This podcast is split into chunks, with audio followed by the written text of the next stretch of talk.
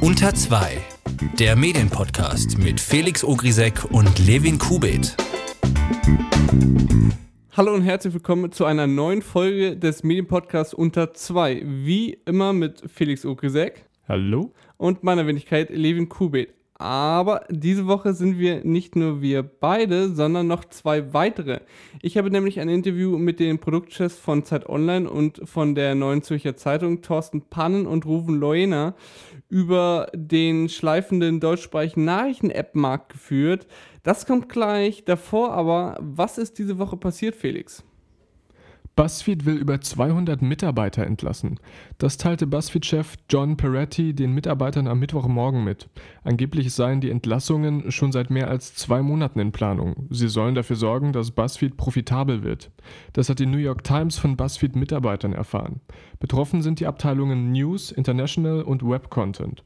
Daniel Drepper, Chefredakteur von BuzzFeed Deutschland, teilte am Freitag auf Twitter mit, dass es in Deutschland keine Kürzungen geben werde. WhatsApp versucht weiterhin Falschnachrichten in ihrem Messenger-Dienst zu dämpfen und schränkt bald das Weiterleiten ein. Zukünftig ist es nicht mehr möglich, eine Nachricht an 20 Personen weiterzuleiten, sondern nur noch an 5. Diese Regelung gilt schon seit Mitte vergangenen Jahres in Indien, wo es ein größeres Falschnachrichtenproblem auf WhatsApp gibt. Erst vor kurzem hat die Facebook-Tochter begonnen, weitergeleitete Nachrichten als solche zu markieren. Offen bleibt, wieso von Fact-Checkern als Falschnachrichten markierte Texte oder Videos nicht auch in WhatsApp mit einer Warnung markiert werden, wie es Facebook schon in seinem Newsfeed macht.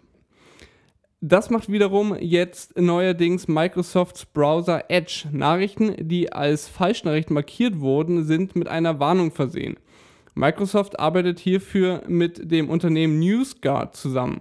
Die Funktion muss allerdings erst in den Einstellungen aktiviert werden. Allerdings werden nicht einzelne Artikel geprüft, sondern die Verlässlichkeit von Webseiten an sich.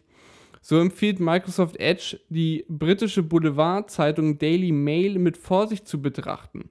Gehen Sie mit Bedacht vor. Für diese Webseite werden im Allgemeinen keine grundlegenden Standards in Bezug auf Genauigkeit und Verantwortlichkeit eingehalten, heißt es in der Warnmeldung. Der Nutzer kann dann sich weitere Informationen zu der Qualität der Webseite anschauen. NewsGuard listet dafür einige Kriterien auf, die entweder erfüllt oder nicht erfüllt sind.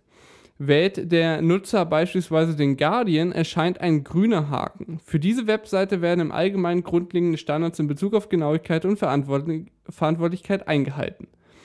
Deutsche Webseiten werden noch geprüft bzw. können zur Prüfung eingereicht werden.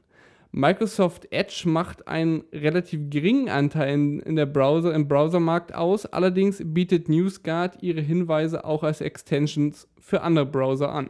Es gibt einen Vorwurf der Schleichwerbung gegen Amazon Prime Video und die dort laufende Serie Pastewka.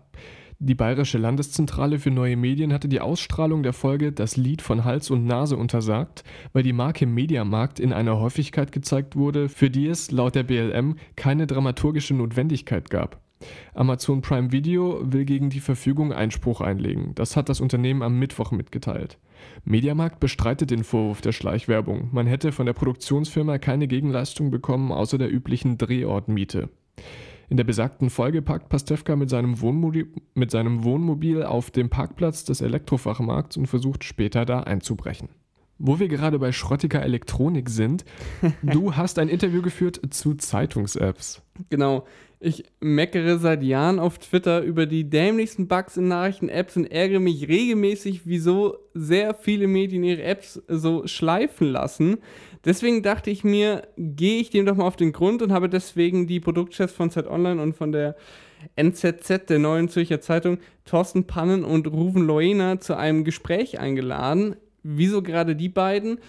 Die App der NZZ war lange Zeit schlimm anzusehen. Allerdings hat sich das vor ein, zwei Jahren stark geändert, nachdem unser Interviewgast Ruven Loena und sein Team mit einem Beta-Test und Relaunch der App das Ganze neu angepackt haben. Die NZZ sehe ich deswegen so als Positivbeispiel an, die das Thema eben gerade ziemlich fokussieren. Thorsten Pann, der Produktchef von Zeit Online, habe ich deswegen als zweiten Gesprächspartner gewählt, weil Zeit Online und die Zeit ihre Apps ja, recht doll hängen lassen. Zumindest ist das so mein Eindruck. Das äh, Gespräch geht eine Dreiviertelstunde und ist wirklich sehr interessant geworden. Ich muss sagen, ich habe echt viel mitgenommen, aber darüber können wir dann nach dem Interview noch sprechen. Ebenso kommt ja dann noch unsere tolle Plus-Minus-Kategorie und ein sehr guter Lesetipp. Euch jetzt erstmal viel Spaß mit dem Interview. Man kann die beiden Gott sei Dank äh, recht gut auseinanderhalten wegen dem Schweizer Akzent von Ruven. Äh, und Ruvens Mikrofon macht ab und zu ein paar Klickgeräusche. Lasst euch davon aber nicht von den interessanten Antworten ablenken. So, jetzt viel Spaß mit dem Interview. Unter 2. Das Interview. Nahezu jedes Nachrichtenmedium bietet für seine Leser eine App an, um Inhalte auch mobilgerecht konsumierbar zu machen. Dass das aber nicht zwangsläufig bedeutet, dass sich viele Gedanken zu den Apps gemacht wurden, zeigt der deutschsprachige Medienmarkt. Und darüber möchte ich heute mit Thorsten Pannen, Leiter der Produktentwicklung bei Zeit Online und Rufen Loena, Produktchef bei der Neuen Zürcher Zeitung sprechen. Danke, dass ihr euch Zeit genommen habt. Sehr gerne. Same here. Spiegel Online hat es wochenlang nicht geschafft, seine Bezahlschranke vollständig funktionsfähig in die App einzubauen, testet Audioformate in Videoplayern. Die App des österreichischen Standards schaut aus wie aus dem letzten Jahrhundert. Beim Spiegel springt die App nach dem Anschauen eines Videos quer durchs Magazin und die Zeit braucht Wochen, um ihre Apps für die neuesten Smartphones und Tablets anzupassen und äh, für manche Inhalte in der NZZ-App öffnet sich der Browser. Wieso ist es so schwer für Medien, funktionstüchtige Apps anzubieten und die Funktion stetig auszubauen, rufen? Puh, ähm, ich glaube, das, was du jetzt gerade gesagt hast, ähm, ist, ist, ist total wahr und ist äh, eine ganz schlimme ähm, Version von, wenn, wenn verschiedene Personen in-house miteinander eben nicht so gut miteinander zusammenarbeiten, wie sie sollten, äh, wenn unterschiedliche Teams Technologie machen und äh, das dann eben in eine, in, in App nicht mehr ganz funktioniert. Und genau ähm, das ist ein bisschen das, das, das Thema, dieses ähm, Cross-Kanal-Denken, äh, das wir bei uns ähm, jetzt haben, dass eigentlich egal wo, dass man Inhalte konsumiert oder unser Nutzer, dass es überall gleich gut angezeigt werden sollte. Das spricht dafür, dass wir eigentlich jedes Feature auf äh, Mobil-Web wie auch Mobil-App oder natürlich auch stationär haben wollen. Und das bedingt, dass wir eigentlich alles viel zentraler bauen und plattformagnostisch. Und ähm, zwischenzeitlich verträgt sich das dann auch mit, äh, mit nativer App-Entwicklung nicht. Also und das, was, was du jetzt gerade angesprochen hast, ist so ein, ein Fall von native App-Entwicklung, ähm, kann nicht gut umgehen mit, mit, äh, mit reinen Web-Technologien. Ähm, wir haben gerade einen Sprint abgeschlossen und, ähm, und setzen gerade alles neu um, sodass eben genau solche Elemente nicht mehr im Browser angezeigt werden äh, nächsten Monat, sondern eigentlich alles dann wirklich im Artikel dargestellt werden kann. Aber war eine, war eine ähm, war jetzt eine lange Geschichte, bis wir es soweit hatten. Also es ist nicht ganz äh, trivial, ähm, all diese verschiedenen Technologien irgendwie zusammenzubringen, dass das Nutzererlebnis einfach optimal ähm, noch gar nicht gesprochen, dass es perfekt ist, aber dass es mal optimal ist. Also habe ich das richtig verstanden, dass du meinst, dass ähm, es, dass die ganzen oder viele Medien versucht haben, ihre mobile Webseite quasi in eine App zu verpacken und dass man eigentlich das separat aufbauen hätte müssen. Ja, es ist eher so, dass, dass, dass man extrem viel ausprobiert ähm, und sehr viel ausprobieren hat dann nicht unbedingt ähm, das Endresultat, dass man alles aufeinander abgestimmt hat. Und ähm, das war bei uns genau der Fall. Und jetzt sind wir am Konsolidieren und versuchen all diese verschiedenen Technologien, ähm, die jetzt genug matur sind, dass man die jetzt zusammenkriegt, eben zu einem Erlebnis. Ähm, und das war bisher nicht nie der Fall. Und das, äh, das, das versuchen wir jetzt ein bisschen besser zu machen. Nicht mehr so ganz viele kleine Dinge ausprobieren und nicht daran denken, dass es mal ins Hauptprodukt reinkommen sollte, sondern dass man von Anfang an schaut, verträgt sich das mit dem aktuellen Technologiestack, den wir haben und können wir es dann auch wirklich ähm, nachhaltig und auch mit, mit, mit genügend Power dann auch im Prinzip weiterentwickeln. Ähm, nicht, dass genau solche Dinge passieren, wie du äh, vorhin angesprochen hast, äh, nicht nur bei uns, sondern auch bei anderen. Thorsten, was ist denn der Unterschied zwischen einem Browser und der Zeit Online-App? Ähm, das ist eine schöne Frage eben, weil der Unterschied natürlich gar nicht so groß ist und ähm, ein Grund dafür oder viele der Gründe hat Rufen letztlich auch schon genannt halt eben, weil es natürlich eben erstmal die grundsätzliche Problematik bei Verlagen gibt, halt inwieweit sind sie oder was für ein Verhältnis haben sie natürlich auch zur Technik und zur technischen Entwicklung. Ähm, wir haben natürlich nicht für jede Plattform eben ein eigenes Entwicklerteam, bräuchten das eigentlich. Das kristallisiert sich langsam heraus. Ähm, und grundsätzlich ist zum Beispiel bei der Zeit, bei Zeit Online eben, ähm, ich sage mal, die Philosophie eher eine Open Source und eine webbasierte Philosophie gewesen. Also wir sind eher noch immer Browser fixiert, wenn man das so nennen will. Und aus diesen Überlegungen heraus haben wir damals eben auch den Versuch gemacht, ähm, den, wie ich finde, auch immer noch erfolgreichen Versuch durchaus, ähm, die App als Wrapper-App, also als Hybrid-App eben anzulegen. Heißt, wir haben im Grunde genommen ja nur einen nativen Rahmen und dazwischen läuft die mobile Seite. Ähm, man kommt damit natürlich an Grenzen und auch an unschöne Erfahrungen. Äh, du hast das ja schon sehr plastisch geschildert, was da eben auch für Probleme auftauchen können. Ähm, insbesondere dann, wenn es natürlich darum geht, Funktionen wie eine Paywall und so weiter einzubinden. Aber grundsätzlich auch da, der Hintergrund dafür war schon der, zu überlegen, wie kann man eben tatsächlich eine einheitliche Plattform eben schaffen, ohne zu viel eben ähm, in die einzelnen nativen Entwicklungen eben auch an Energie und Zeit stecken zu müssen. Weil das, muss man sagen, ist wahrscheinlich bei allen Verlagen ähnlich. Wir haben begrenzte Ressourcen, das wird nicht nur für Verlage gelten, aber eben auch nur äh, beschränkte ähm, technische Entwicklungsressourcen. Und deswegen müssen wir uns natürlich genau überlegen, wo wir was wie einsetzen. Auch, ja. Sag mal, Thorsten, ich, ich, ich glaube, ähm, ein großes Problem ist auch, dass wir einfach viel zu wenig in Technologie investieren oder besser gesagt, wir einen riesen Fuhrpark haben an Technologien, die wir irgendwie alle miteinander betreiben müssen. Wir machen, geben zwar viel aus für Technologie, aber vielleicht nicht für das Richtige. Ja, ist bei euch? Ja, es wäre äh, haargenau wirklich die Beschreibung, die ich hier auch hätte. Wir arbeiten mit relativ wenig Entwicklern auf sehr vielen Produkten. Wir haben ein Core-Produkt, das ist die Webseite und müssen insofern natürlich auch schauen, dass wir von der Webseite ähm, elegante Lösungen finden oder von der Webseite aus gedacht, elegante Lösungen finden, die wir eben auch zum Beispiel für App-Produkte und so weiter einsetzen. Das hat Grenzen und ich glaube, das ist das letztlich, was Verlage lernen müssen, da umzudenken. Das versuchen wir aber letztlich aus meiner Perspektive ähm, noch nicht stark genug, dass wir wesentlich mehr sinnvoll in Technik investieren müssen und auch gucken halt, welche Plattformen wir wie bedienen und welche vielleicht auch gar nicht. Ich habe jetzt mal äh, in der Vorbereitung in den, in den App Store geguckt und habe mir angeschaut, wann denn die Zeit Online App das letzte Mal geupdatet wurde. Und das ist äh, das letzte Update ist fünf Monate her mhm. und ich glaube, die, die letzte größere Funktionsentführung ein Jahr. Mhm. Ist denn für euch, Thorsten, die App relativ irrelevant? Nein, die App ist nicht irrelevant. Also das ist eher wirklich der Tech-Stack, mit dem wir arbeiten und auch eben, dass zum Beispiel jetzt bei der App wir tatsächlich mit einem externen Dienstleister noch arbeiten. Wie vernünftig das ist oder nicht vernünftig, kann man dann überlegen, aber auch da muss man natürlich dann andere Zyklen von Veröffentlichung, von ähm, Entwicklung eben auch eigentlich in Kauf nehmen. Das ist so ein bisschen die Problematik dabei.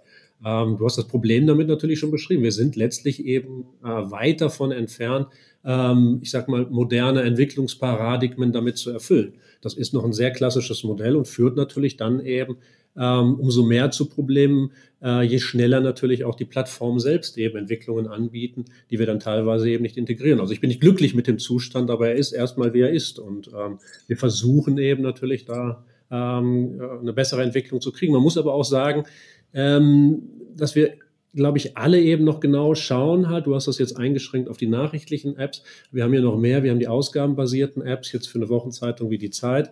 Ähm, was eigentlich App für uns genau heißen kann. Ist das der direkte Kontakt zum Kunden? Ist das eben ähm, eine andere Form eben auch ähm, Texte zu präsentieren. Da sind, glaube ich, viele Fragen eben auch grundsätzlich, konzeptionell noch nicht wirklich beantwortet. Hinzu kommen dann eben natürlich die, die Schwierigkeiten, die man mit der technischen Entwicklung hat, wenn man das für beide Plattformen eben adäquat eben auch umsetzen will.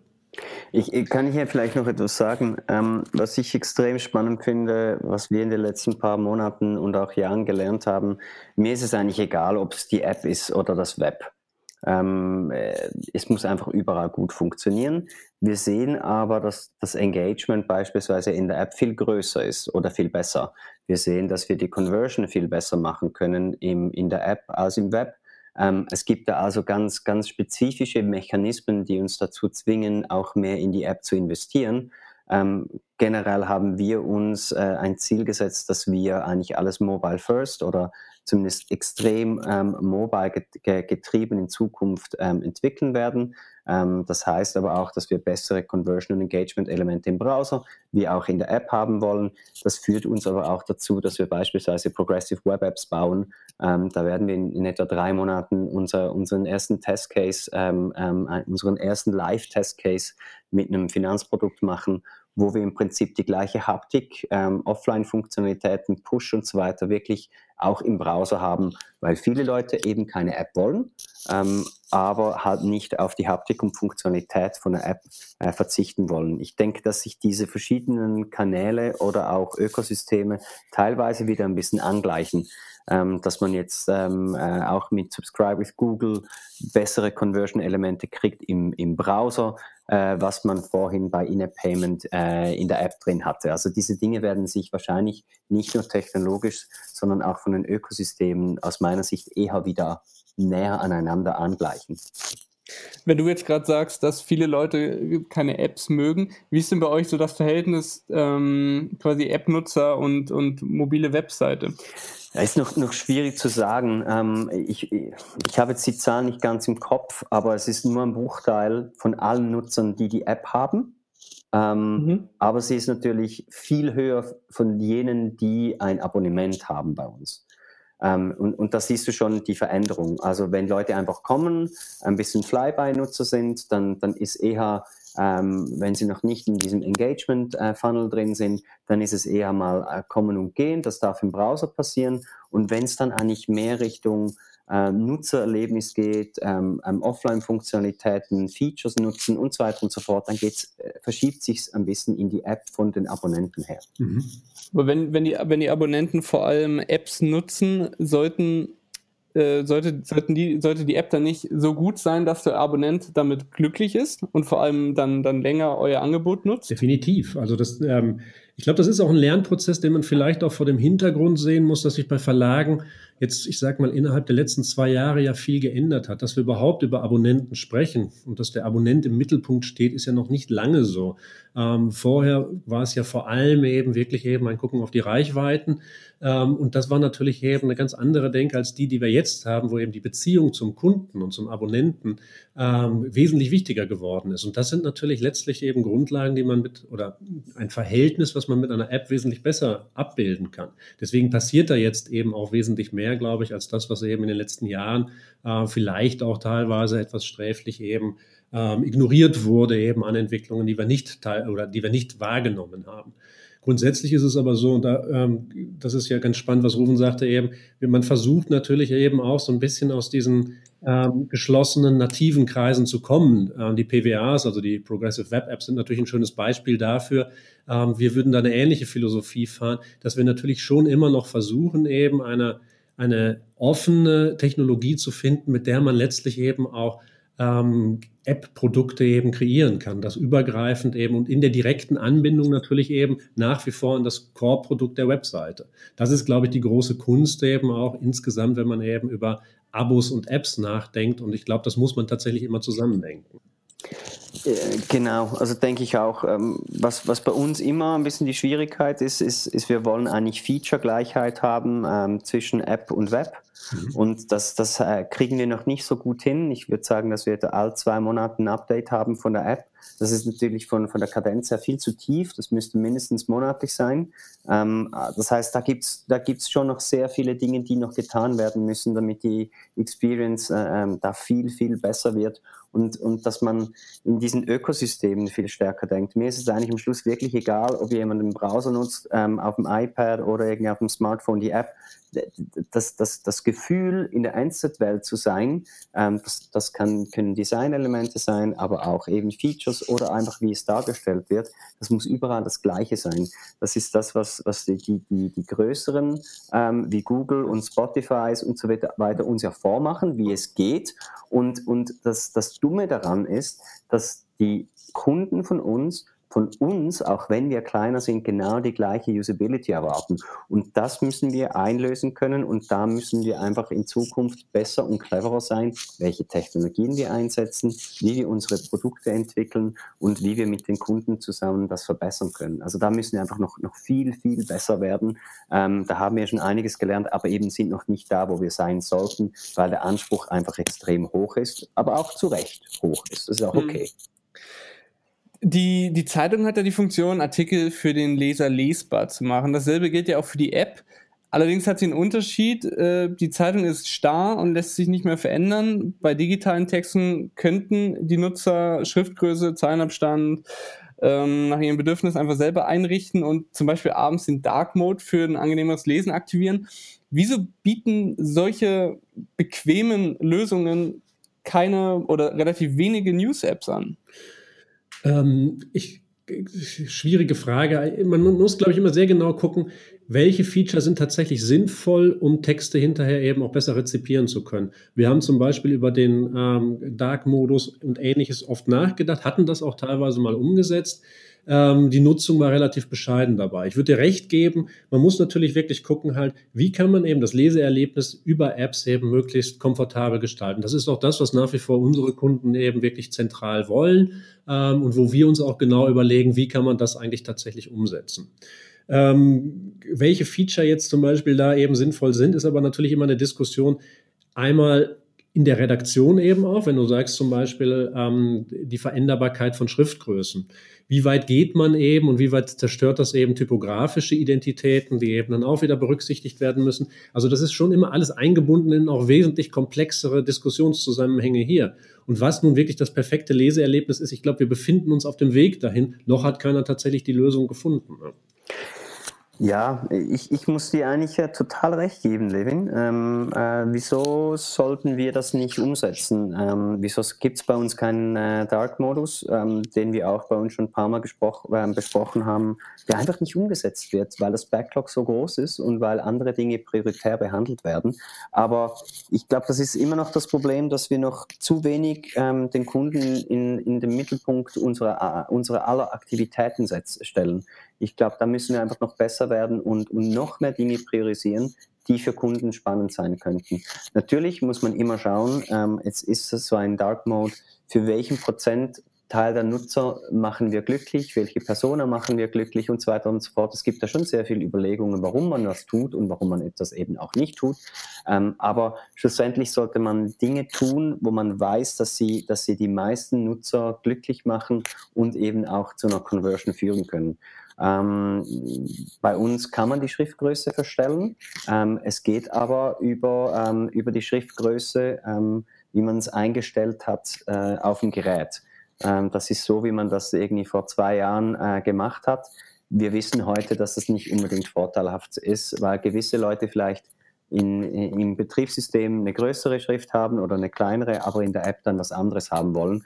Und das ist auch etwas, was wir wahrscheinlich in den nächsten Sprints auch wieder beheben wollen. Aber grundsätzlich ja, mehr nutzerzentrierte Kundenverständnis ähm, erhöhen, damit man mehr von den Dingen tut, die die Nutzer wirklich glücklich machen. Ja, da wäre ich auch bei dir. Ich glaube, das ist tatsächlich das, das, zentrale Moment ist eben, dass wir wirklich eben lernen müssen, auch wie viel stärker den Nutzer eben auch in die Entwicklung mit einzubeziehen. Und das haben Verlage traditionsgemäß nicht immer gemacht und nicht immer machen müssen. Und das ist, glaube ich, so der Kulturwandel, der gerade stattfindet.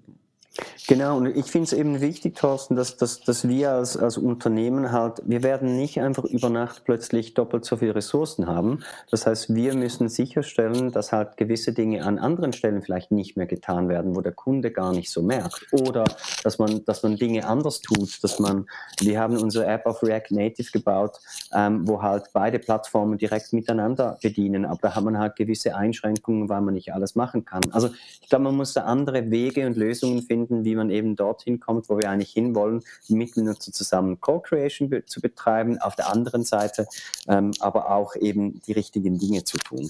Und ich glaube, das ist aber eben, wahrscheinlich ist deshalb das App-Thema vielleicht auch gerade für uns eben so ein emotionales in Teilen, weil wir natürlich in der Historie, wie lange sprechen wir jetzt über Apps? Lass es sieben, acht Jahre sein. Viel länger glaube ich noch nicht, dass wir es professionell nutzen.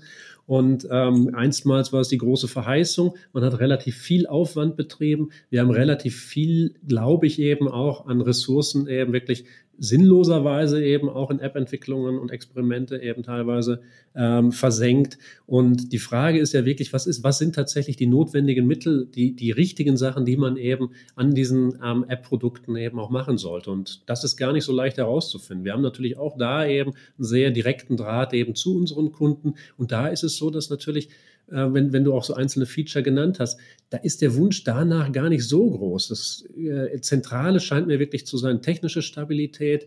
Ähm, man muss übergreifend tatsächlich eben Informationen auch eben zum Beispiel dann im Browser ähm, und woanders eben auch ähm, äh, tatsächlich abspeichern können. Also das Übergreifende, dieses 360-Grad-Erlebnis, wenn man so nennen will, ist wichtig.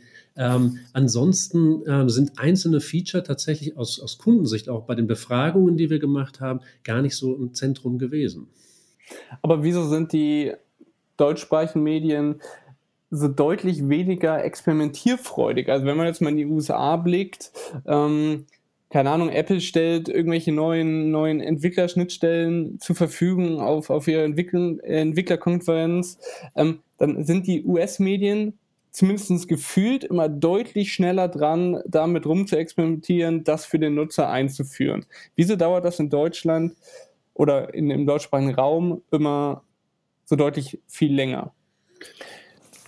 Also, also gewisse Dinge kommen wirklich auch hier später. Ähm, auch wenn ich mir Journalismusprojekte ansehe von, von Google oder auch von Facebook und so weiter, die sind teilweise einfach wirklich, die führen das immer woanders zuerst ein. Das ist das eine.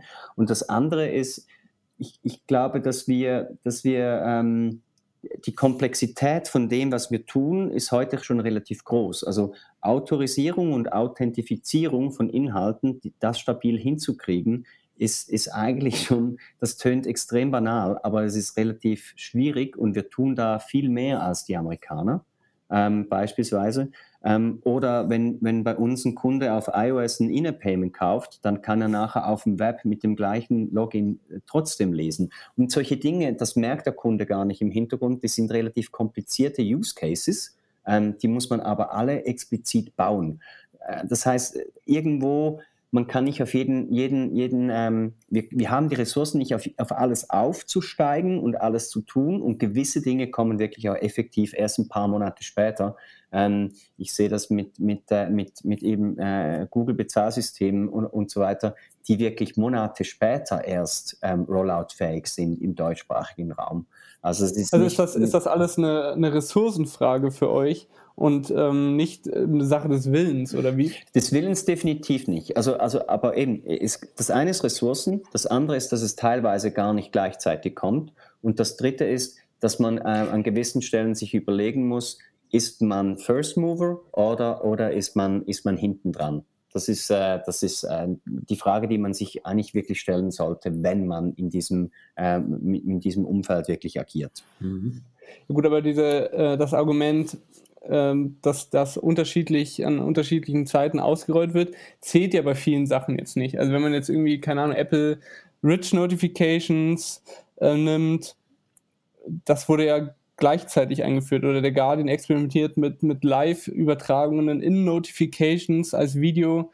Äh, das könntet ihr genauso auf die Schnittstelle zugreifen. Genau, solche Dinge könnten wir definitiv tun, ja. Ich glaube, das sind wir, das sind wir wir jetzt von der NZZ ähm, einfach noch, da haben wir zu wenig Ressourcen, das alles auszuprobieren.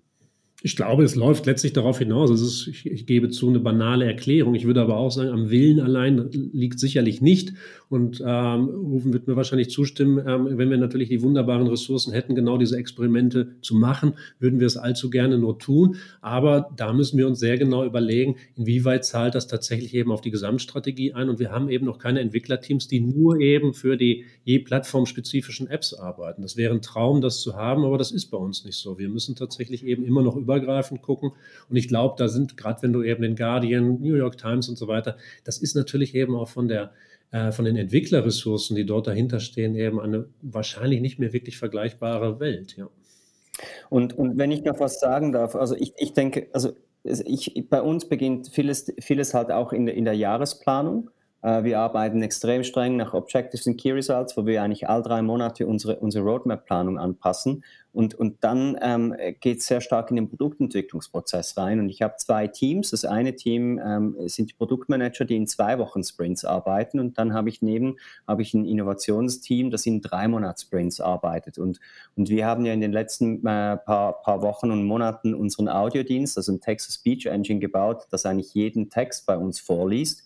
Und, und äh, das sind Dinge, die, ähm, die wahrscheinlich in dieser Qualität und Konstellation und, und User Experience bisher noch kein Verlag ähm, in Europa so umgesetzt hat. Also es gibt da auch genügend Beispiele von Dingen, die wir weit vorne sind als alle anderen. Oder beispielsweise unser Dynamic Paygate, wo wo wir eigentlich jede Nacht berechnen, äh, wie hoch das die Likelihood to Pay ist von jedem einzelnen unserer Nutzer, damit wir bessere Conversion-Raten hinkriegen und wir da die Conversion Rate äh, schon, schon, schon bald verfünffacht haben. Also es gibt an extrem vielen Stellen gibt es, gibt es ähm, Erfolgsmeldungen, ähm, die viel größer sind, als ob wir ähm, Live-Push-Elemente haben oder ob wir einen Dark Mode haben. Also ich glaube, das muss man, äh, muss man zwischenzeitlich auch mal sauber gegenüberstellen, was eben auch gemacht wird, anstatt immer nur zu sagen, was wird eigentlich nicht gemacht. Ja, und ich glaube, vielleicht noch ergänzend dazu,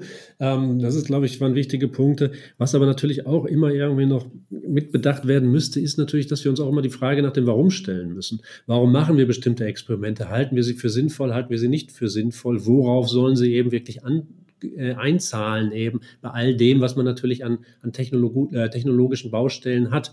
Das sind ja sehr viele halt und klar, überlegen wir uns in der Zwischenzeit auch sehr genau, wo zahlt eben was eben auf welche Modelle ein. Und die Fragestellungen sollte man sich auch überlegen, bevor das natürlich auch eben zu einem technologischen Selbstzweck wird. Was könntet ihr euch denn von US-Medien abschauen und was könnten sich US-Medien von euch abschauen? Also ich glaube, was wir uns definitiv von US-Medien abschauen können, ist eben die Konzentration auf den Nutzer. Ähm, die Kommunikation, die eben mit dem Nutzer dort passiert und eben auch die Entwicklung eben am Interesse des Nutzers. Das ist etwas, was wir uns definitiv abschauen können. Ich glaube, wir können uns anschauen, wie eben Verlage eben ähm, sich eben auch als Technologie Anbieter verstehen. Das ist sicherlich etwas ähm, gänzlich anderes, ähm, was wir eben aus uns oder aus meiner Sicht eben tatsächlich noch lernen müssen. Also da haben wir auf jeden Fall noch Bedarf. Ich glaube, was. Ja. Sorry? Ja. Ja, ja, also ich, ich, ich kann ja, vor allem beim, beim, bei der Technologie, wir sind noch kein Technologieunternehmen und wir müssen eines werden. Ja. Ähm, äh, ich glaube, wir sind eine, eine, eine, Content Creation Firma, klar, aber wir sind auch eine Technologiefirma und, und das müssen wir viel stärker machen und das können wir uns ein bisschen äh, von den, den US-Amerikanern und auch von anderen Märkten uns, uns sehr gut abschauen und, und kopieren. Ähm, gleichzeitig glaube ich aber auch, da, wo wir auch noch nicht so gut sind, ist, ist die ganze Customer Experience, nicht nur mhm. die User Experience, also die ganze Journey. Äh, das machen äh, US-Amerikaner viel, viel besser als wir. Also wirklich in Ökosystemen denken, über die ganze Customer Journey hinweg das beste Produkt bauen. Wir ähm, iterieren immer noch an, an gewissen Eckpunkten, aber noch nicht alles oder haben noch nicht alles im Blickfeld. Und diese beiden Dinge, äh, die müssen wir bei uns sicherlich besser machen. Und was können sich die Kollegen aus, aus den USA von euch abschauen? Ähm, ehrlich gesagt, ähm, es ist logischerweise jetzt bei uns in der Schweiz noch nochmals anders als bei euch. Ähm, wir haben noch einen kleineren Markt. Wir müssen eigentlich ähm, noch viel extremer mit kleineren Kundengruppen arbeiten. Und wir sind daher ähm, mit, mit ähm, überlebensfähig ähm, mit viel kleineren Kundengruppen und, und wissen viel mehr über die einzelnen Nutzer und, und können die viel, noch viel besser konvertieren. Also die Not, die wir haben, halt mit viel weniger arbeiten zu müssen und viel weniger ähm, 2% Conversion von 200 Millionen ist was anderes als 2% von, von einer Million wie bei uns. Also das heißt, wir müssen da, wir sind da viel näher dran und arbeiten wahrscheinlich da ein bisschen, bisschen, bisschen ähm, in den Niederungen. Ähm, ich ich glaube, das, äh, das finde ich noch spannend, dass wir das trotzdem hinkriegen, auch wenn wir viel, viel ähm, weniger Nutzer da draußen haben. Also das finde ich schon spannend. Fällt mir schwer, tatsächlich jetzt zu sagen, ähm, was, was ähm, US-Publisher von uns lernen könnten. Bin ich mir nicht sicher, was das wirklich sein könnte. Ich glaube, so viel ist es leider nicht, nein. Okay bis vor ein paar Jahren, wenn man sich da die NZZ, äh, die NZZ-App angeschaut hat, dachte man auch, die wäre aus der Zeit gefallen. Allerdings hast du dann, Rufen und dein Team, ich glaube 2016 oder 2017, angefangen mit der Compagnon Beta-App zum einen einen personalisierten Feed zu testen und zum anderen dann später die NZZ-App komplett umzukrempeln. Wie kam das, wie kam es dazu?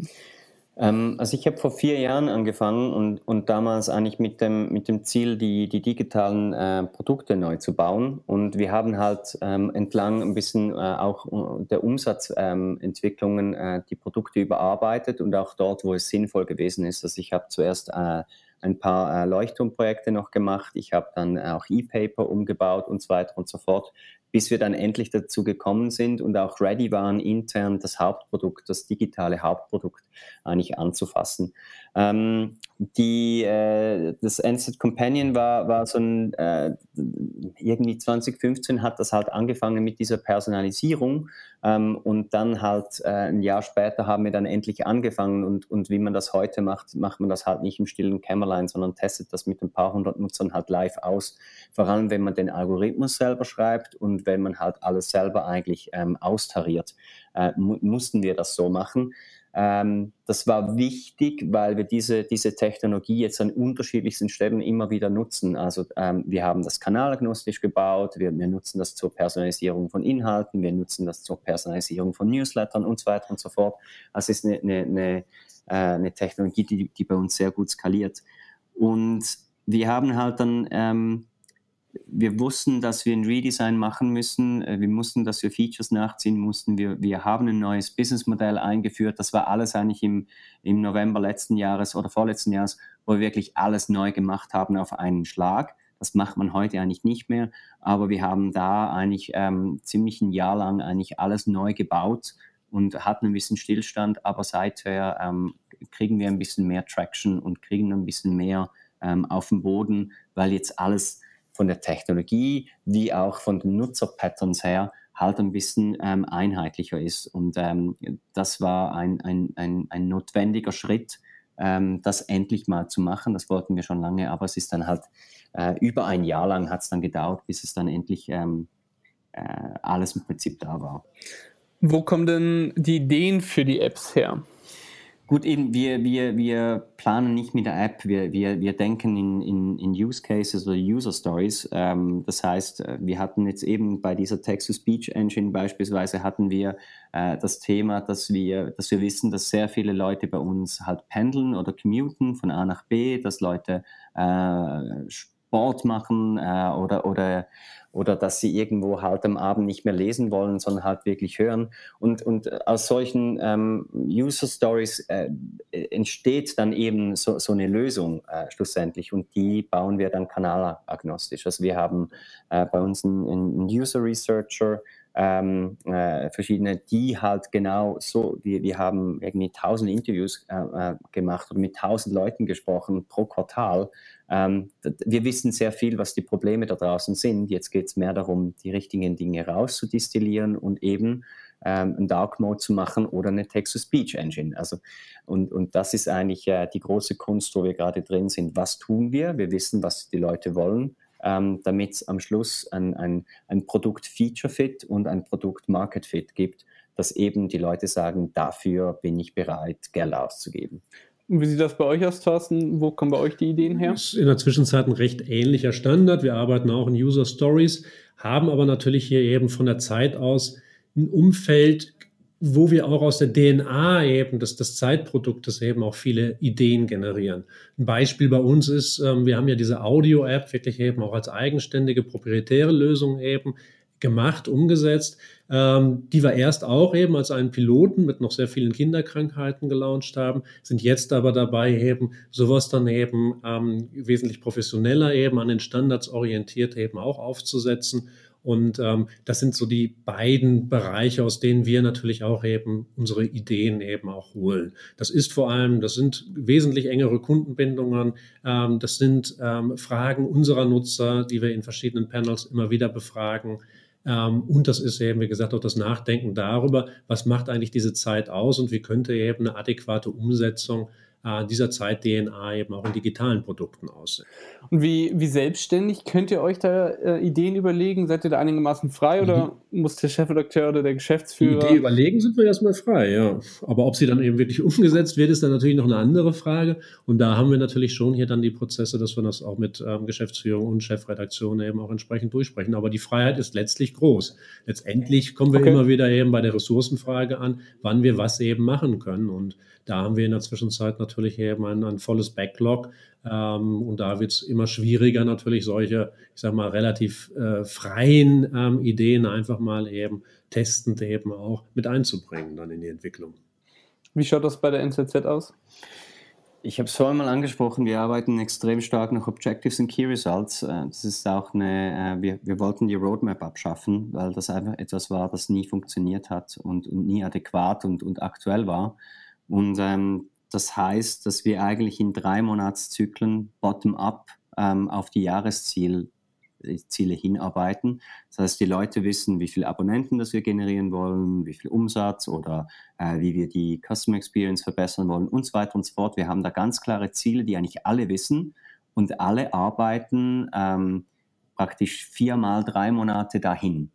Ähm, und, und die Leute können sich die, diese Ideen selber ähm, äh, auswählen. Das heißt, die sagen, die sind ihren, ihr eigener Boss, beispielsweise bei den Produkten. Da, da geht das Produkteteam zusammen und sagt, was müssen wir tun in den nächsten drei Monaten, um, um äh, das Jahresziel zu erreichen?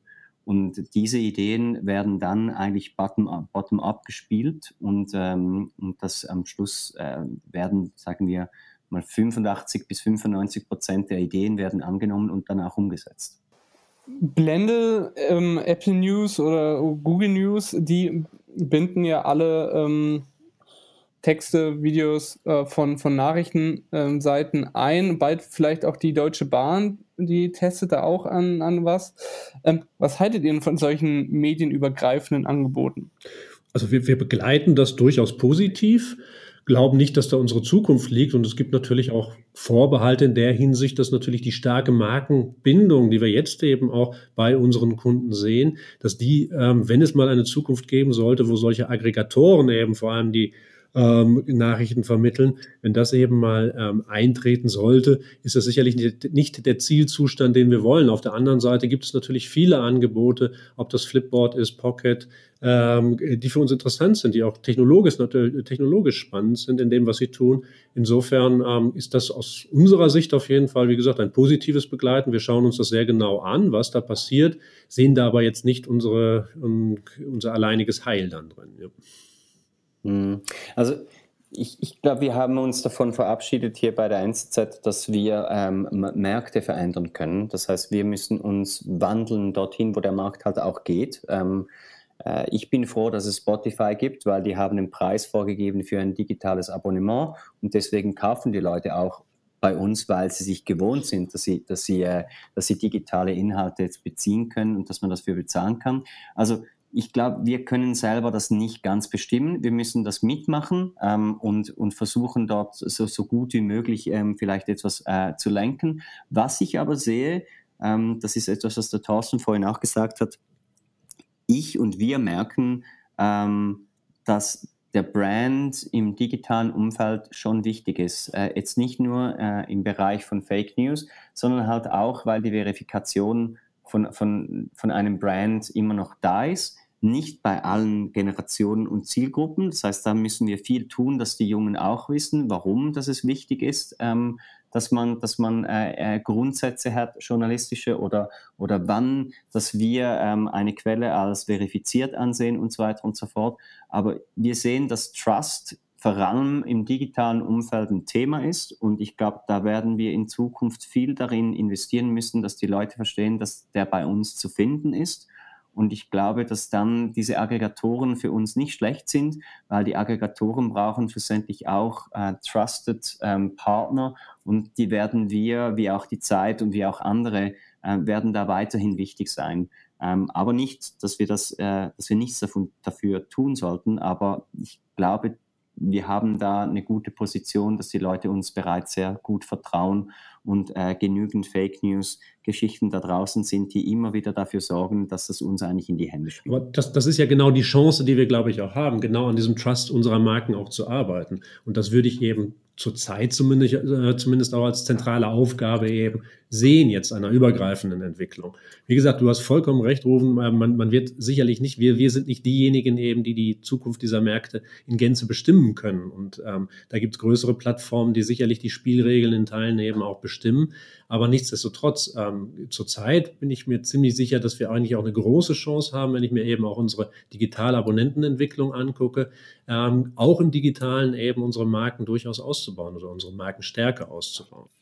Ja, und ich denke, die andere, andere Verlage, vor allem im Norden, haben es ein bisschen vorgemacht. Die, haben, äh, die, die stehen heute gleich gut da wie vor 15 Jahren, als das ganze Spiel begonnen hat. Also ich glaube, wir müssen da müssen auch ein bisschen selbstsicher daran hingehen, dass das schaffbar und machbar ist. Aber wir müssen unsere Kosten restrukturieren, wir müssen vielleicht unser, unser Operating Model ein bisschen anpassen. Aber es ist machbar und ich sehe da definitiv ähm, das Licht am Ende des Tunnels, dass man im digitalen Raum für News Geld ver, ähm, verlangen kann. Aber und ich glaube, das ist auch ein bisschen dein, dein Input, äh, Levin. Wir müssen an gewissen Stellen einfach noch viel besser werden. Aber ich glaube, es haben alle verstanden, dass man jetzt das tun kann und dass wir es tun werden.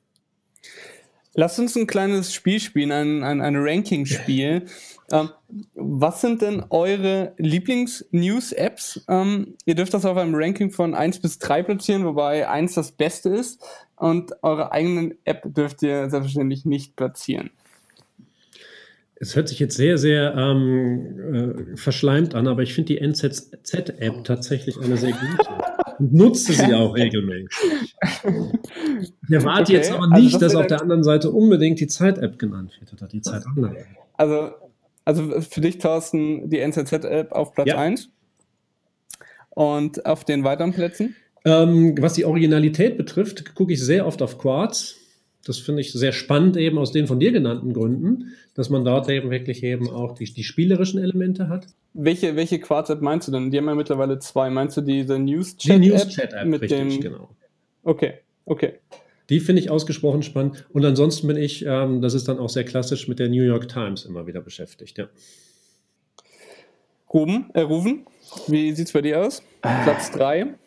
Ja, also ich finde es noch... Ähm also ich brauche so viele verschiedene Dinge, ganz ehrlich. Und, und äh, ich habe für verschiedene ähm, Use Cases habe ich, hab ich, hab ich im Prinzip andere Apps. Also ich kann, ich kann dir, was, was ich sehr oft und, und viel nutze, ist Medium, ähm, mhm. weil es halt von der Haptik her gut gemacht ist ähm, und, und weil ich es halt auch, ähm, auch von den Inhalten her und, und von den Features, es ist einfach sehr, sehr, sehr gut gemacht. Ähm, deswegen äh, mag ich es sehr.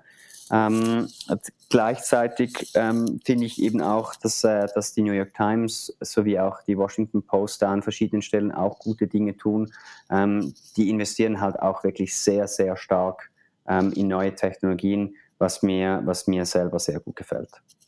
Aber es ist jetzt interessant, dass du ähm, im Medium nennst, weil, wenn man sich die App anschaut, die ist ja wirklich relativ so gebaut, dass der Nutzer relativ viel verstellen ja. kann. Ja, ja, aber ich sage nicht, dass es, dass es schlecht wäre. Überhaupt nicht. Ich, ich finde, Sie haben, Sie haben sich auf das, das, das Kernbedürfnis sehr gut fokussieren können. Ähm, ein, ein einfaches, ähm, sehr funktionales Design ähm, gepaart mit, mit einem sehr guten, äh, sagen wir mal, wirklich Lesegenuss.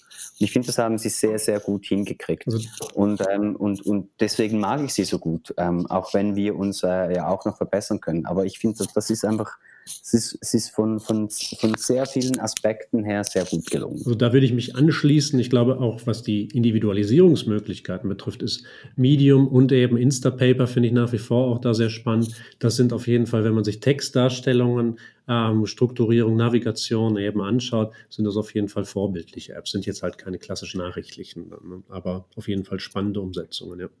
Wenn wir jetzt mal in die Traumwelt eintauchen und ihr unendliche Ressourcen hättet, Geld würde keine Rolle spielen, ihr habt genügend äh, Entwickler, genügend Mitarbeiter, wie würdet ihr eure Traumnachrichten-App bauen? Wie wir unsere Traum-App bauen würden? Mhm. Also ich träume nach wie vor tatsächlich von etwas plattformübergreifenden, würde also tatsächlich auf das Thema PWA gehen und da versuchen eben eine, eine App zu bauen, die eben in der engen Anbindung auch äh, an der Plattform selbst eben sich entlang entwickelt. Das ist also gar nicht so weit von dem ähm, entfernt, was Rufen eben auch schon ähm, als Experiment genannt hatte oder als Experiment, was die NZZ auch schon ähm, macht. Aber dass man da eben tatsächlich ohne native Technologien eine übergreifende, wunderbare App konstruieren könnte, wäre nach wie vor schon eben ähm, ein Traum, den ich gerne realisieren würde. Ja. Okay. Ach, ähm, ehrlich gesagt, es, also der, der, ich glaube, der Ausspielungskanal wird sich in den nächsten Jahren derart verändern, dass ich eigentlich dieses Geld mehr investieren würde in, in, in, in, in Voice und auch ähm, vielleicht AR und VR und MR-Technologien, weil ich einfach das Gefühl habe, dass ich am liebsten äh, dieses, dieses komplette Be kanalübergreifende ähm, äh, besser adressieren wollen würde. Das heißt, wenn ich ähm, ich würde gern meine Merkliste ähm, von Google Home ähm, aus zugreifen können. Also ich glaube, dieses Integrierte in verschiedene Endkanäle, das wäre das, was ich will. Die App alleine, die kann man noch weiterentwickeln, aber das sind bald mature ähm, Technologien. Auch die PWAs werden in den nächsten drei bis vier Jahren matur sein. Das wird nur noch ein Ausspielungskanal von vielen sein.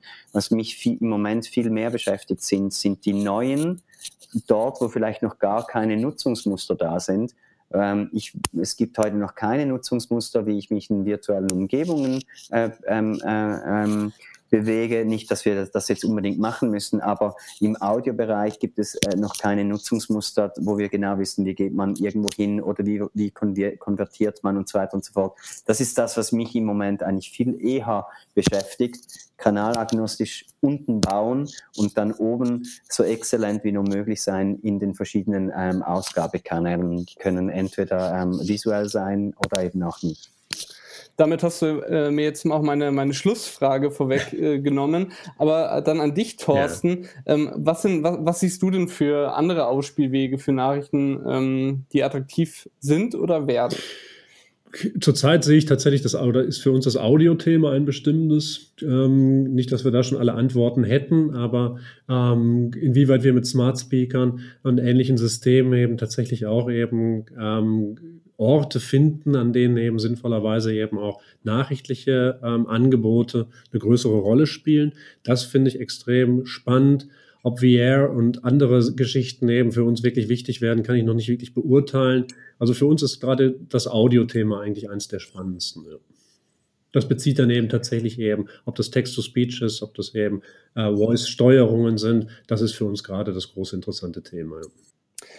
Alles klar, dann danke ich euch sehr, dass ihr euch ähm, Zeit genommen habt für das Gespräch. Ich fand es super interessant und dann bin ich gespannt, äh, was wir in Zukunft von euch sehen werden. Viele schöne Apps. Super. Vielen Dank. Dankeschön. Bis dahin. Tschüss. Unter zwei. Das Interview. So, Felix, was hast du mitgenommen von dem Gespräch? Ein ganz, ganz flaues Bauchgefühl, wenn ich ehrlich bin. Denn was meinst du damit? Wenn man wenn man zumindest äh, Thorsten in zwei Jahren wieder einladen würde, bei Rufen bin ich mir nicht so sicher, aber bei der Zeit habe ich das Gefühl, dass in zwei Jahren man dann immer noch sagen würde, ja, wir versuchen näher an den User ranzukommen, aber ich würde behaupten, dass in zwei Jahren dann immer noch keine wesentliche Entwicklung zu bemerken sein wird. Aber vielleicht, also das war so mein Eindruck, vielleicht könnte es die Zeit ja dann schaffen, auf einem, in einem anderen Bereich eben den Fokus drauf gelegt zu haben und dort dann führend zu sein. Weil so hat sich das ja so ein bisschen angehört. Ähm, Apps schön und gut, aber vielleicht mal den Fokus auf, keine Ahnung, AR oder so legen. Ja, stimmt. Das, äh, dann hat er sich da nicht in die Karten schauen lassen. Das war ziemlich ähm, schlau. Ähm, ich fand es aber sehr interessant, wie sich äh, die Haltung der beiden zu News-Aggregatoren ähm, oh ja geteilt hat. Denn äh, Thorsten mit der Zeit, der war ja sehr, ja doch schon ablehnend. Ähm, sie haben ihren starken Markennamen, den möchten sie behalten und darüber wirken. Und Rufen kam ja dann eher so darüber, ja, wir haben die NZZ als starke Vertrauensquelle und die könnte sich dann auch innerhalb der Nachrichtenaggregatoren als solche etablieren. Genau, und diese meinten, zwei Ansätze sie fand ich sehr spannend. Ja, sie meinten ja irgendwie, ja, Aggregatoren müssen nicht unbedingt schlecht sein, weil sie brauchen ja auch vertrauenswürdige Partner und wenn die eben da sind, vertrauen die Nutzer denen dann auch. Ist eine interessante Sicht. Und das war aber auch der Punkt, ähm, wo ich dann so ein bisschen kritisch war bei der Zeit, weil die Zeit dann doch sehr nach innen gerichtet äh, ist. So ist zumindest für mich der Eindruck bei dem Interview gewesen, dass es doch sehr darum äh, ging, ähm, dass die Zeit irgendwie gut dasteht und nicht, dass sie auf den Kanälen gut dasteht. Ähm, und ich glaube aber, dass dieses äh, sich auf den Kanälen gut etablieren wichtiger ist als ähm, das, das äh, Kupferemblem auf dem Dach zu polieren, dass man auch überall sieht, dass das die Zeit ist. Ja, ich kann nach dem Interview auf jeden Fall mehr nachvollziehen, wieso die hiesigen Medien-Apps sind, wie sie sind und was der Hintergrund dafür ist. Äh, das ist so mein Haupt-Takeaway. Ähm, allerdings würde ich mir immer noch wünschen, dass Medienunternehmen auch die User Experience verbessern. Und also zwei Sätze ähm, sind mir besonders aufgefallen. Ähm, einmal, äh, wir sind noch kein Technologieunternehmen und wir mhm. müssen eines werden. Und der andere, äh, wir haben uns davon verabschiedet, dass wir Märkte verändern können. Finde ich zwei wirklich spannende Aussagen. Ja, das ist das, ist, ähm, das was ich anrufen und äh, dann äh, verlängert äh, an der NZZ auch wirklich schätzen würde, dass sie eben verstanden haben, dass sie nicht mehr irgendwie ein Nachrichtenmonopol haben, sondern jetzt eben über die Kanäle erfolgreich sein müssen und nicht mehr über die Marke. Und was ich als nächstes sagen wollte, habe ich komplett vergessen. Gib mir eine Sekunde, dann müssen wir schneiden. okay, Achtung, Schnitt. Jetzt habe ich es wieder. Ähm, das äh, erste Zitat, äh, wir müssen ein Technologieunternehmen werden. Das klingt so ein bisschen nach Internet ist für uns alle Neuland. Und das ist, ich finde, ich find, das ist eine sehr deutsche Aussage. Dieses, ja, Apps gibt es jetzt halt auch schon seit über zehn Jahren und trotzdem hat es noch keiner irgendwie gebacken gekriegt. Deswegen bin ich auch eingangs mit dieser Behauptung reingegangen, dass in zwei Jahren es da immer noch keine disruptive Kommunikationsstrategie der Zeit geben wird, abseits äh, von der App. Ich finde es aber auch wirklich spannend, wie die beiden eigentlich ziemlich argumentiert haben, dass sie so auf den, so das Innere der App setzen und nicht auf das Äußere. Mhm, stimmt, das war spannend und das hat tatsächlich auch ein bisschen im äh, Verständnis geholfen, denn Definitiv. jetzt hasse ich die Entwickler viel weniger als früher. ähm, da, weil früher habe ich mir wirklich äh, mit, mit der Stirn auf die Tischkante, warum machen die das nicht vernünftig? Ähm, jetzt habe ich ein bisschen mehr Verständnis dafür, ähm, wie sie arbeiten und dass das auch äh, eine kleinteilige Sache ist. Ähm, wobei ich es sehr interessant äh, fand, dass, vielleicht hasse ich gerade so ein bisschen die Zeit, aber das war eben mein Eindruck, dass vor allem bei der Zeit, also da ist immer wieder dieses Wort gefallen, worauf etwas einzahlt, wo man dann eben sehr darauf bedacht war, bringt das denn uns was? Und mir hat da so ein bisschen dieses, ja, bringt das denn den Nutzern was gefehlt? Kann sein, dass es der Zeit irgendwie was kostet, mhm. aber wenn das Feature cool oder lustig ist, dann ist es doch egal, ob es uns was bringt. Ja. Und also andere Medienunternehmen zeigen ja, dass es irgendwie trotzdem geht. Also wenn man Blendl hernimmt, die zwar irgendwie mittlerweile keine große Rolle mehr spielen, aber wenn man denen irgendein Feature vorgeschlagen hat, da war das drei, vier Wochen später oder noch kürzer umgesetzt in der App. Also es zeigt ja irgendwie, es, es geht, es ist machbar. Ähm, und von daher finde ich so diese, dass, dass diesem äußeren, äußeren Mantel den Apps so wenig Aufmerksamkeit äh, geschenkt wird, immer noch sehr schade. Allerdings, wie die beiden in dem Interview eben gesagt haben, die, das, das Innere, was eben auch sehr wichtig ist, da geben die sich ja offenbar sehr viel Mühe. Ja, also ich glaube, der Ansatz ist tatsächlich so ein bisschen, wenn wir es machen, dann machen wir es anständig. Also dann kommt ein Feature, von dem wir dann auch erwarten können, dass es irgendwie vollumfänglich funktioniert und dass da keine ähm, Beta-Tests am zahlenden Kunden durchgeführt werden, was auf der einen Seite ja auch wieder löblich ist. Auf der anderen Seite erweckt das dann eben den Eindruck, dass diese Marke sehr staubig und langsam ist. Und das ist dann eben eine Abwägung, was man haben möchte. Apropos Beta-Test, das finde ich ja eben auch das Spannende an der Neuen Zürcher Zeitung. Die haben ja wirklich mit, ich glaube, 600 Leuten diese Companion-App ähm, getestet. Das ist auch äh, fraglich, wieso das nicht andere machen. Also nicht, dass sie so eine App bauen, sondern dass sie einfach mit einer bestimmten Anzahl an Leuten eben ihre Apps testen und eben so auch einen. Also ich habe da, ich war auch in dem Testkreis und da konnte man dann eben so verschiedene Sachen mitdiskutieren, äh, Sachen vorschlagen, dass das kein andere oder relativ wenige andere äh, Medienorganisationen machen, hat, äh, wundert mich sehr. Ja, stimmt, das äh, wundert mich auch ein bisschen. Wobei das eben dann, also ich finde so eine Beta-Phase, ähm, ich bin für, für iOS, Betriebssystem Apple, ähm, ja auch ähm, Beta-Tester und für mich ist das ähm, als würde, würden die äh, Zeitungsverlage dann gleichziehen auf den Zustand normal, dass es ähm, die Möglichkeit gibt, etwas Beta zu testen und Feedback zu geben und nicht, dass das ähm, was Besonderes ist. Bisher ist das für mich der Eindruck, dass sie hinterherhinken, weil Beta-Tests für mich irgendwie zum, zum Selbstverständlichen gehören. Es gibt Videospiele mit Beta-Tests, es gibt Betriebssysteme, warum nicht auch Zeitungs-Apps? Nichtsdestotrotz ähm, gebe ich der Zeit, nachdem ich sie jetzt äh, sehr äh, lange gehasst habe in diesem Podcast, nochmal zwei Jahre, Achtung Gag, Zeit, ähm, um einen disruptiven neuen Kommunikationskanal zu erwarten, der dann über Google Home funktioniert oder was weiß ich. Okay, machen wir weiter in unserem kleinen Programm. Der Lesetipp.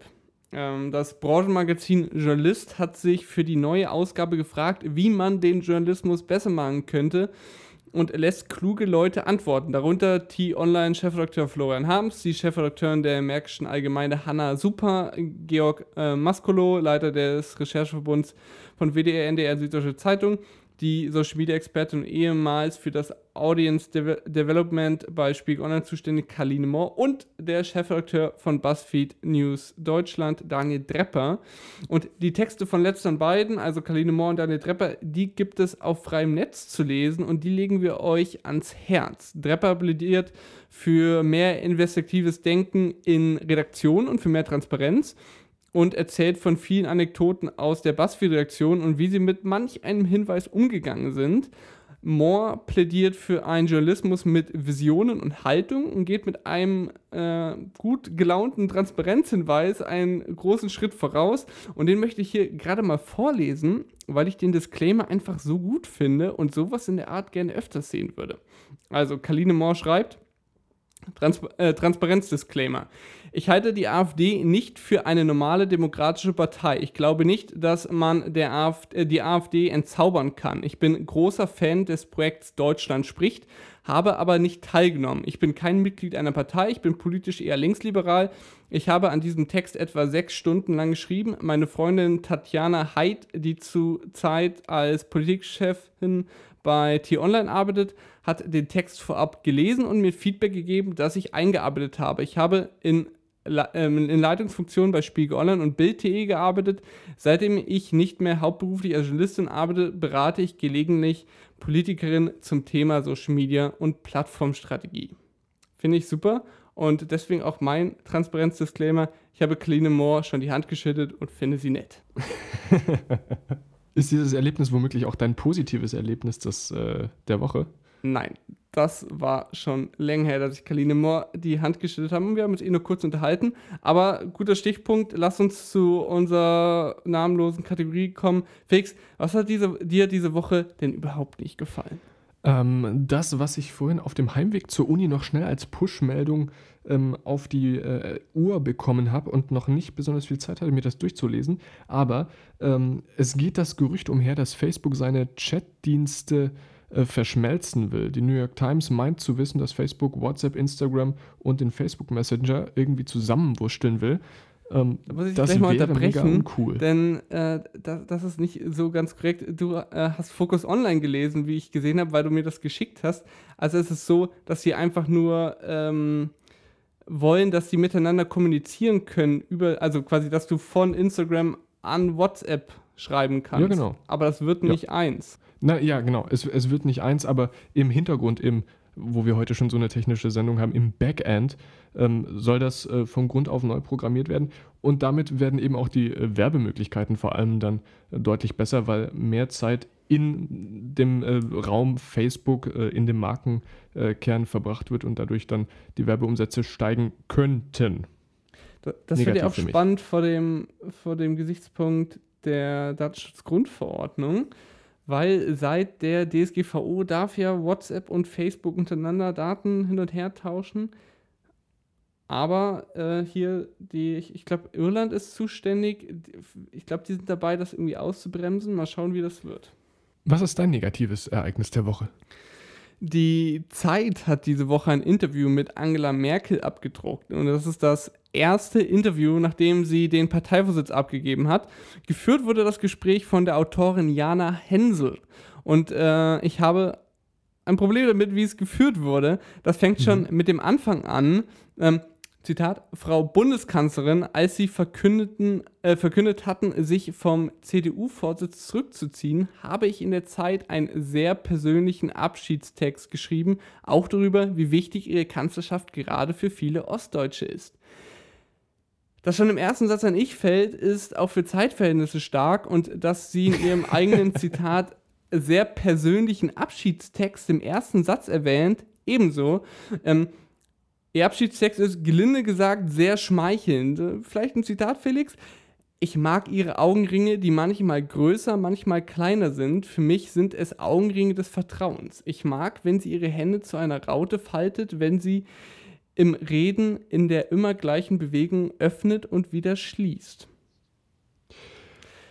Also, der Abschiedstext Autorin, ist, ist, nicht Journalistin, nicht? Ja, genau. Okay. Also das, Kunstprojekt. Ja, aber der Abschiedstext ist vollkommen in Ordnung. Also das kann man ruhig mal machen, aber ob man danach noch unbedingt ein Interview über die so bewunderte Frau führen sollte, das bezweifle ich mal.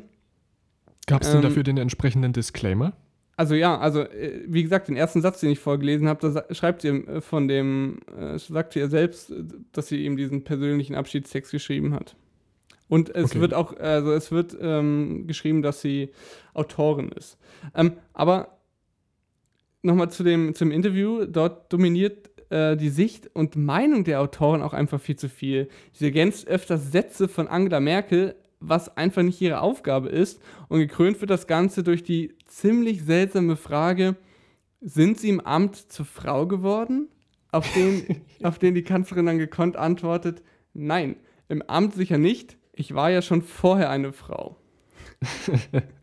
Aber äh, Felix, damit das hier äh, konstruktiv endet, möchte ich noch etwas hinzufügen. Ich würde mir wünschen, dass es mehr Interviews gibt, äh, wie das, was zum Beispiel Zeitpolitikchef Bernd Ulrich vor länger mit Martin Schulz geführt hat oder Zeitchefredakteur Giovanni Di Lorenzo mit dem türkischen Staatspräsidenten, äh, Staat ja, Staatspräsidenten Erdogan. Ähm, das waren Interviews, die eigentlich mehr einer Diskussion ähnelten. Vor allem das Interview von Di Lorenzo war so stark, weil er Erdogan mit einer starken Haltung gegenüberstand. Und ich finde, es sollte mehr Interviews geben, in denen der Interviewer gleich die Argumente des Gegenübers widerlegt oder korrigiert. Äh, ich würde euch mal beide Interviews noch zusätzlich in den Shownotes verlinken. Äh, sind zwar schon äh, etwas älter, aber lest sie. Sie sind wirklich sehr, sehr gut. Und das Schulz-Interview ist auch frei lesbar. Das Erdogan-Interview hinter Zeit Plus äh, allerdings auch gratis. Ihr müsst euch nur ähm, anmelden, also nicht zahlen, nur anmelden.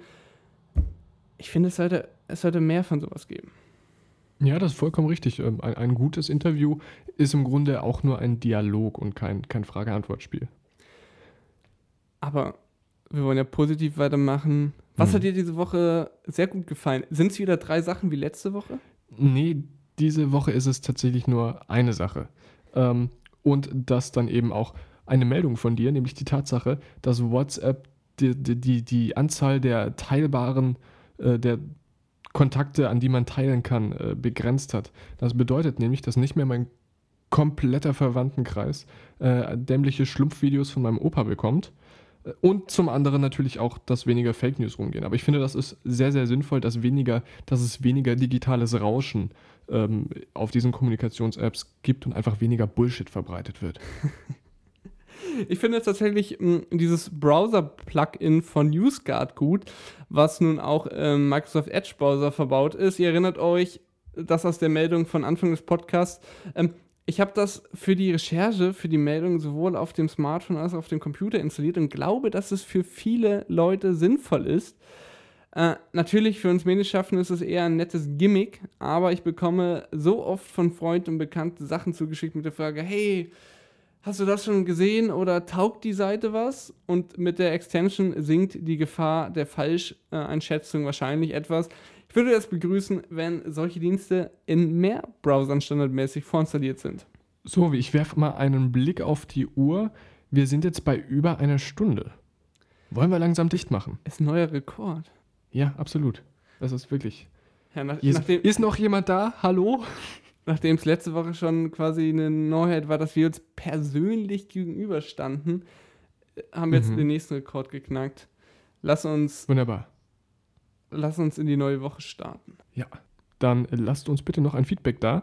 Mit dem Codewort durchgehört, falls ihr bis hierhin gehört habt. Habt äh, an Twitter und Instagram die Information dafür findet ihr in den Shownotes oder eine Mail an unter 2 podcast.gmail.com. Auch dazu findet ihr alles weitere, ebenso wie die Links zu den Leseempfehlungen in den Shownotes. Bis dahin, macht's gut. Vielen Dank fürs Zuhören. Schöne Woche. Tschüss.